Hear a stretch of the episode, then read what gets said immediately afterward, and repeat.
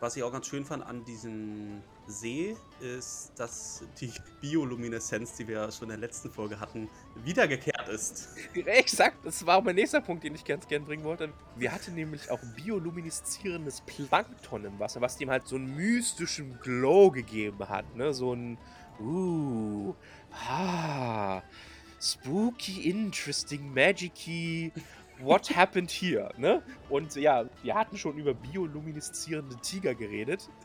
Und äh, ja. Was glaube ich immer noch nicht kennen ist, aber wir hatten das gemacht, ja. Das ist mein Headcanon. Also könnt ihr sagen, was ihr wollt.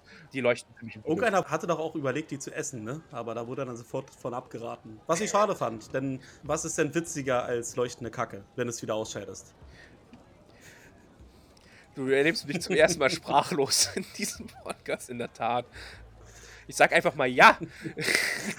das ist lustiger als leuchtende Kacke. Hm.